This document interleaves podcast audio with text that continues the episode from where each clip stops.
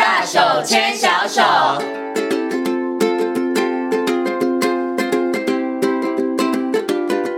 是教育广播电台，您现在所收听到的节目呢是遇见幸福幼儿园，我是简晴。接下来呢，在我们节目当中呢，要进行的单元是大手牵小手。那么在今天的大手牵小手的单元当中呢，很高兴的为大家邀请到的是奇威专注力教育中心的执行长廖笙光老师。光光老师呢来到节目当中，跟所有的听众朋友、所有的爸爸妈妈呢，来好好介绍九大气质。Hello，光光老师你好。哦，星星好，大家好，是，我是光光老师。今天很高兴的邀请光光老师哦，来到节目当中跟大家谈谈这个九大气质哦。可能呢，有一些爸爸妈妈可能真的想说，哎呦呦，我有听过气质嘛？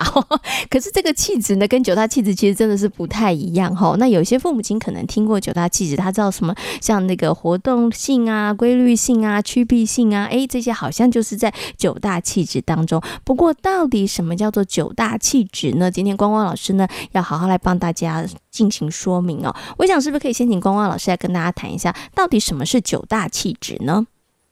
哦，九大气质基本上是大概就是包含了这个九件事情，好，也就是说，哎，我们今天想一个孩子的个性，好，那哎，个性当然就是每个人个性都不一样，但是没有绝对的好或坏。那我们要怎么去分辨个性呢？哎，这个学者专家呢，他就举出了九个点，好，那分别是第一个是这个活动量，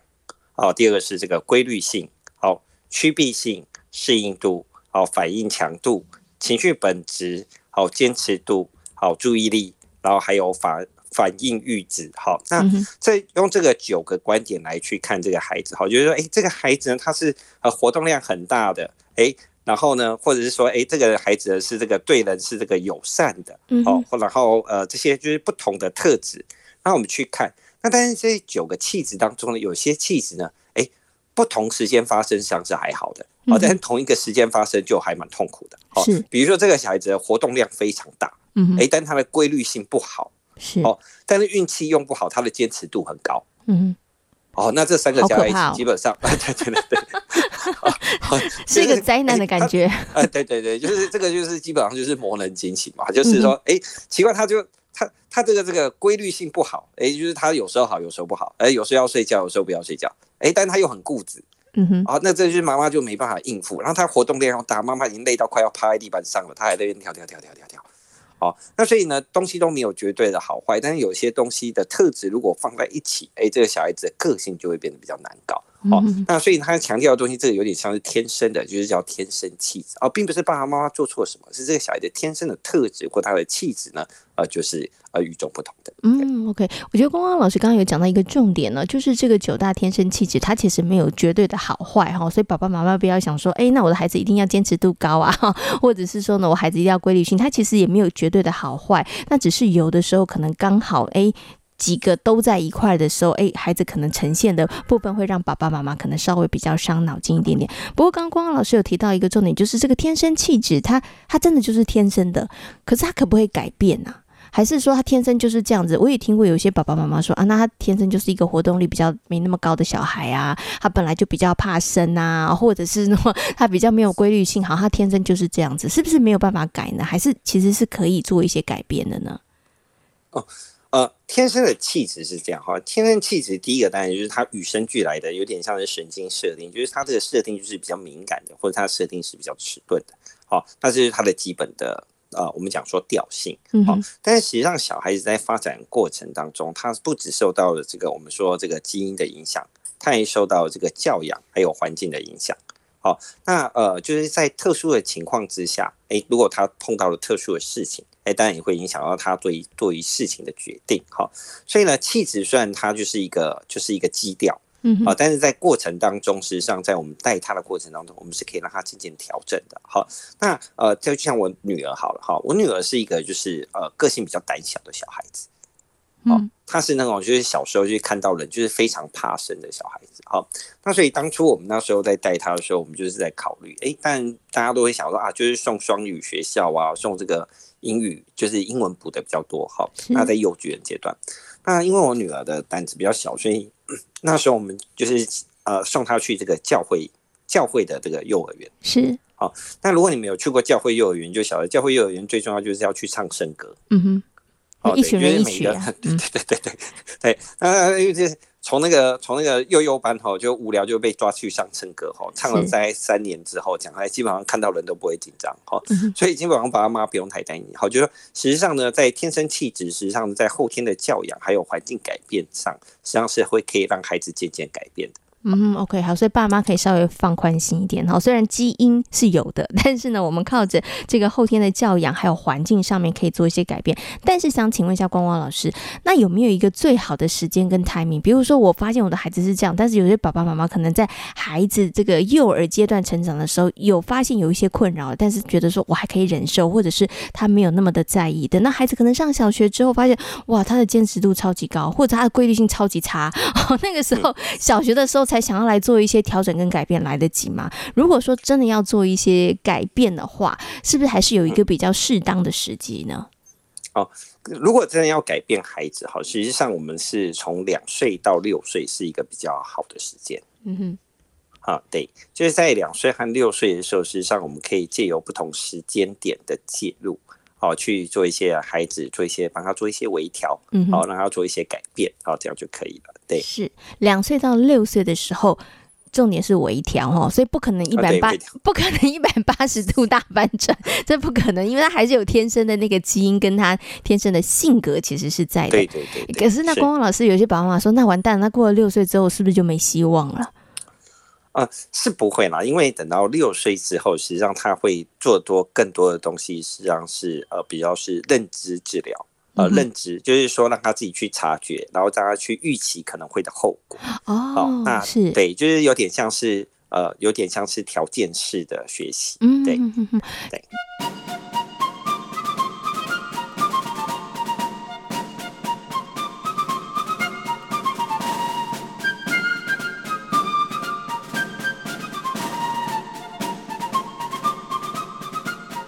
这等于是说，孩子是可以做一些调整的，那但是可能在不同的年龄阶段使用的方法就不一样了。所以，像刚刚光光老师讲，可能六岁之后，我们可能要让孩子他可以知道说，哎，你如果做这个，如果你是这样做，你会有什么后果？哦，或者是说，我们可能可以用一些比较，哎。有诱因式的，或者是你刚刚说的认知的条件式的一个 方式，然后让孩子去做一些行为上面的改变。哈，好，那刚刚呢，其实呢，光光老师有快速跟大家谈到这个九大气质。哈，那请问一下，光光老师，爸爸妈妈他们需要去了解孩子这个天生气质吗？爸爸妈妈了解孩子天生气质这件事情重要吗？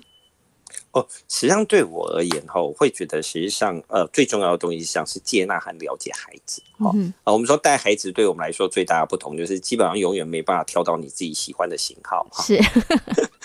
没错。是生了以后，基本上就是怀了几个月之后，希望来了到底是什么型号的，我们不晓得哈、嗯。因为你可能就是真正的很忙，希望一个就是非常安静的小孩子哈，就是静音型的哈，但是可能就是刚好来一个就是刮噪型的。好，那所以实际上带孩子最重要一件事，就是第一个，我们就是呃，但我们生孩子，我们都会有期望，我觉得我们期望我们孩子会怎么样？好，那但是这样很容易有冲突，就是当我们的期望跟呃孩子的特质是相矛盾的时候，基本上来说就很容易有冲突。好，那所以呢，第一件事情我们都会跟爸爸妈妈讲说，第一个就是我们先要先了解孩子的感觉的特质，也就是说这个孩子的气质的特质到底是什么？好，那我们经常会碰到一些状况是这样，就是说呃，这个孩子实际上。爸爸妈妈看起来这个孩子就是不配合，嗯哼，但实际上其他的人看这个小孩就实际上还好，嗯，好，那实际上很简单，就是爸爸妈妈的本身的特质跟这孩子天生气质，如果是刚好相矛盾，哦。哦，对，他们他们在一起就会非常痛苦。对对对对，好、嗯哦，那当然讲出来，大人是可以很容易调整的，对不对？我们心态改一改就可以调整、嗯，对不对？你看，现在疫情我们都没办法上班，但是我们调整的也很好。是，没错、哦。对，好、哦，那但是小孩子要调整就没办法那么容易，因为小孩子他就是本能，哦，他的气质是怎么样，他的本能就会是怎么样。是，所以实际上反而是爸爸妈妈要去尝试先调整自己，然后先去接纳孩子的特质。好，但是我们接纳孩子的特质之后，不是顺着孩子。好，我们经常讲说，哎，这个，哎，孩子的个性他就是比较害羞，那没关系，我们可以让他渐渐变得胆子比较大。嗯，哎，这个东西是可以微调。但是第一件事不是把他丢到一个陌生的地方把他吓死，对不对？好，所以就会变成说，哎，第一件事情，爸爸妈妈还是要先去了解孩子行为背后产生的原因。嗯，好，那我们才能选择出最适当的教养方式。嗯，好，那让他渐渐的改变。好，所以呢，实际上呃，我会建议爸爸妈妈最好的方法，当然是先了解自己孩子，哎，在一个感觉特质上，他到底是属于哪一种特质。好，然后我们再去做微调。嗯哼，OK，好，所以呢，刚刚光光老师有特别强调，一定要爸爸妈妈先去了解了，你了解你自己的孩子到底是什么模样，对不对？然后呢，再来你去做一些调整，然后去接纳孩子，好，其实这很重要。否则呢，其实有的时候真的你会发现，好多的家庭里头，那个亲子之间的关系其实是紧绷的，爸爸妈妈跟孩子其实就是硬杠，就是杠起来了。哈，如果说爸爸妈妈坚持度很高，小孩子坚持度也很高，这其实还蛮恐怖的哦。那可能家里面就真的很容易会起一些争执。好，但是刚刚光光老师有提到了，哎，爸爸妈妈要改，真的会比较容易一点点。哈，所以呢，就先要爸爸妈妈要先了解孩子的一个呃他的一个天生的气质，然后爸爸妈妈这边改，改了之后不是完全接纳，然后但是我们会开始可以想办法怎么样来协助孩子做一些改变哦。可是像刚刚光光老师你有提到了，有的时候呢，可能爸爸妈妈觉得不，这孩子真的真的那个某些部分上这个反应真的太强烈了，或者是他太敏感了，可是别人看起来觉得也也还好哈。那你刚刚有提到，可能跟爸爸妈妈他自己的一个天生气质也有一些关系。接下来就想请问一下光光老师，那所以爸爸妈妈他到底要怎么样判断呢？因为如果说爸爸妈妈主观判断，通常不会太准啊，就是他觉得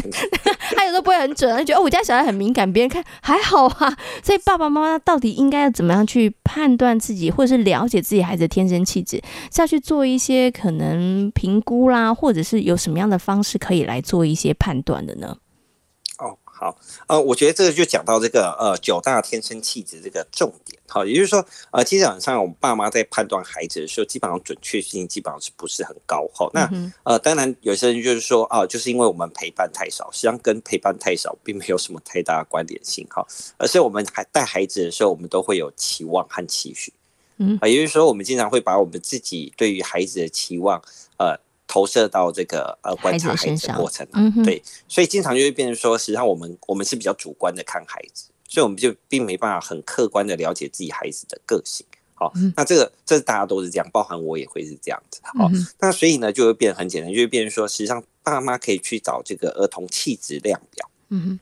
好，或者叫幼儿气质量表。好，那幼儿气质量表是在六个月以上，小孩子六个月以上他就可以做了。好，那。我们可以借由这个儿童气质量表这个过程当中，我们去填写那个问卷，哦，那它就会让我们了解，诶，这个孩子在活动力上到底是有比较过高还是比较低？好，他在规律性上，那呃，我们在观察的时候，我们可以用这个不同的九个向度，好，去了解这个小孩子的整个特质。好，那这个向度呢，诶，我们再去看他到底是哪个向度呢？诶，真的分数真的跟别人都是完全不一样的。嗯哼哼哼哼。好，然后诶，我们就针对那个最需要做调整的，好，哎，那个部分去做调整。那其他，哎，如果都还在正常范围，就是都能接受，哎，我们就不要太大惊小怪。好，那最重要是不要一直去戳孩子啊。这个小孩子就是就是他就是这个呃固执性比较高。好，那我们就渐渐增加他的弹性。嗯，好，那就是可能就先以这个为主啊，不要每个东西都想要改。好，那就是在虐待孩子，又不是帮助孩子。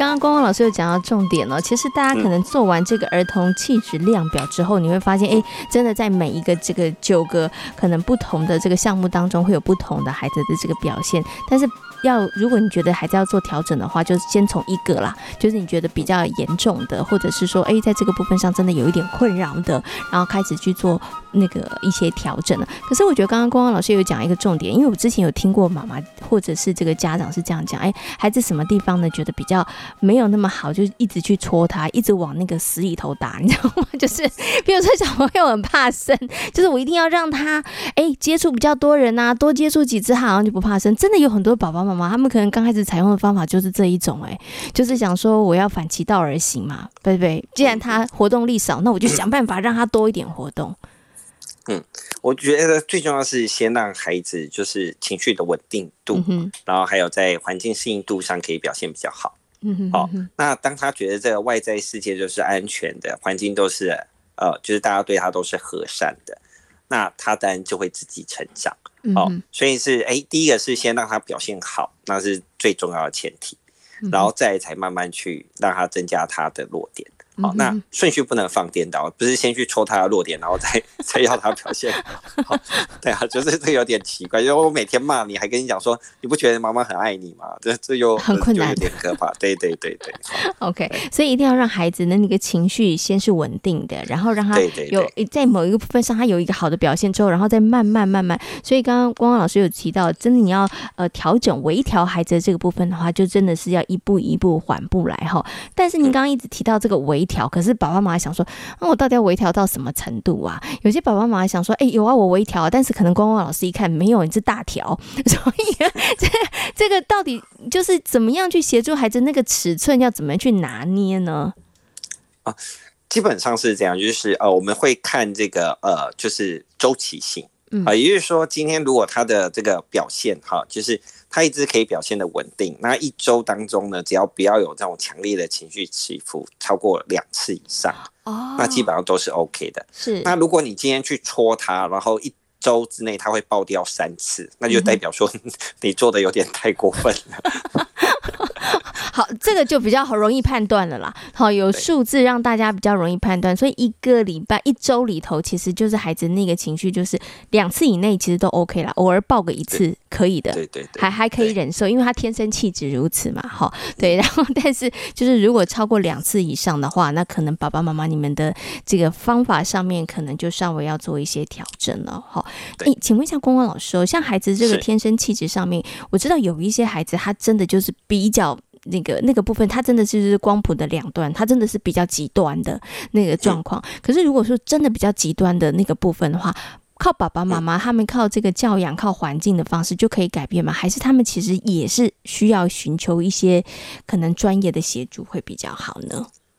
哦，呃，实际上通常我们都会建议爸爸妈妈是，就是像有些小孩子，我们就是说他就有点像是磨人精型的这些小孩子，嗯、因为他的感觉特质真的太敏感了，那敏感到就是爸爸妈妈在带他的时候，实际上是会非常辛苦的。嗯，哦，但是如果碰到这样问题的时候，我们还是会建议爸爸妈妈，就是，哎，我们可以去啊、呃、医疗机构寻求额外的协助。哦，觉得有时候就是我通常会跟爸爸妈妈讲，就说，哎，但孩子的个性如果跟你越像，那基本上这个孩子就好带。嗯。好，但是现在就是变得很尴尬，就是说，哎，爸爸的个性是 A，妈妈的个性是 B，嗯哼，哎，但是呢，孩子生出来的个性不是 A，也不是 B，他是 C，是，嗯、那就因为大家都没办法理解他在想什么，那他就会变得很难带。这时候寻求第三方，好，更客观的协助，嗯哼，好，那这样都会让爸妈变得比较容易。嗯对，OK，好，所以真的爸爸妈妈在这个部分上，如果真的有一些跟孩子相处上面的困扰的话，其实也是可以建议爸爸妈妈去寻求这个专业的协助啦。因为有的时候可能，